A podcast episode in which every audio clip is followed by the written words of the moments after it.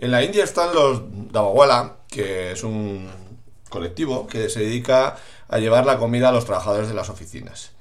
Y funciona de una manera muy interesante, que es que pues a media mañana la persona que está en casa prepara la, comida, la mete en una especie de tupper de metal y en vez de enviarla directamente a, a su familiar, pues lo que hace es se lo da a estos dabagualas, que no van directamente desde la zona de origen al punto final, sino que es un proceso, eh, no sé si iterativo, pero sí eh, encadenado. Entonces lo coge uno, lo lleva a la siguiente estación, se lo da al siguiente, se va unificando y al final hay una persona que lo lleva al punto de entrega digamos que se optimiza eh, todo el proceso de, envío. Y hay una startup en Estados Unidos que lleva el mismo proceso o se inspiró en él para dar de comer a las, a las personas en las oficinas.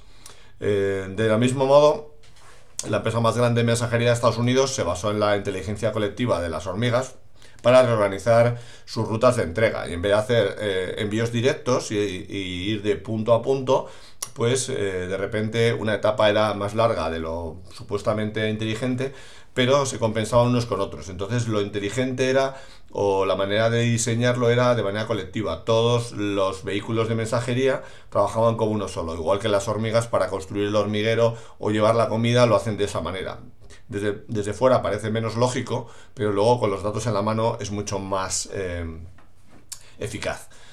Y en Japón, pues existe una profesión que no es digital, pero que ahora voy a hablar de ello, que son los corredores. Los corredores son eh, unos profesionales que van a la calle donde están los comercios mayoristas, apuntan los precios y se lo llevan a la calle de al lado donde están sus competidores. Y luego, posteriormente, hacen la jugada inversa, donde esos mismos competidores pues vuelven a apuntar los precios y lo llevan. De tal manera que hacen un flujo de, información. Y ese es el valor que aportan realmente. ¿Puede esto llevarse a la economía digital?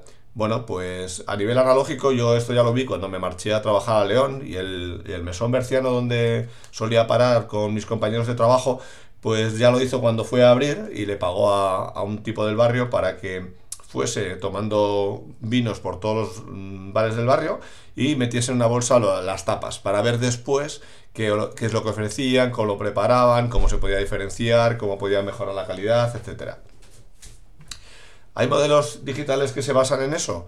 Pues sí los hay. Yo conozco una startup que va muy bien, que se basa en adelantar eh, las posibles tarifas sobre un bien y es un SaaS y lo que hace es ahorrar dinero sobre el proceso de compra. Entonces, si tú sabes que dentro de una semana eh, tienes que comprar tu, bien, tu, tu, producto, y tienes un par de días de margen, pues comprar dos días antes o dos días después puede suponer un ahorro pues de mil y pico euros. Y eso te permite el decir, bueno, pues pago un SaaS que a través de información no privilegiada, sino eh, comprada, pues tiene esa información eh, y consigo adelantarme. O sea que es una aplicación de este concepto de los corredores, pues llevado a los, a los mundos digitales. Y hay mucho más. Eh, creo que si se hace bien y desde luego con una perspectiva ética, de aquí pueden salir no solo profesiones digitales interesantes, sino por supuesto modelos de negocio muy avanzados.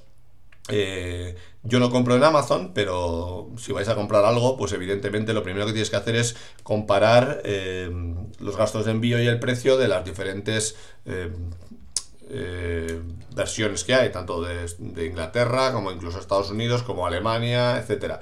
Y hay una página que se llama Save Money que mm, hace esa comparativa por ti. Bien, pues nos acercamos a un mundo de los algoritmos en el que no va a haber precios fijos por producto, sino que va a haber productos precios adaptados al consumidor y se va a adaptar al momento de compra, a la urgencia, a las veces que hayas visitado ese producto, eh, a la urgencia, ya, bueno, ya lo he comentado, a la urgencia, sino sobre todo al, a lo que estéis dispuesto a pagar por ello, ¿no? que es lo que siempre se ha hablado por el arte. ¿Cuánto vale un cuadro? Lo que la gente esté dispuesta a pagar por ello. Bueno, pues como nos acercamos a ese mundo, creo que este concepto de los, de los corredores de Osaka se va a poder aplicar a sistemas para que tú compres de la mejor manera posible, en el momento adecuado y al mejor precio. Yo por eso no diría que todo esté inventado, pero mucho de lo que se vende como innovación hoy en día podría considerarse apropiación cultural.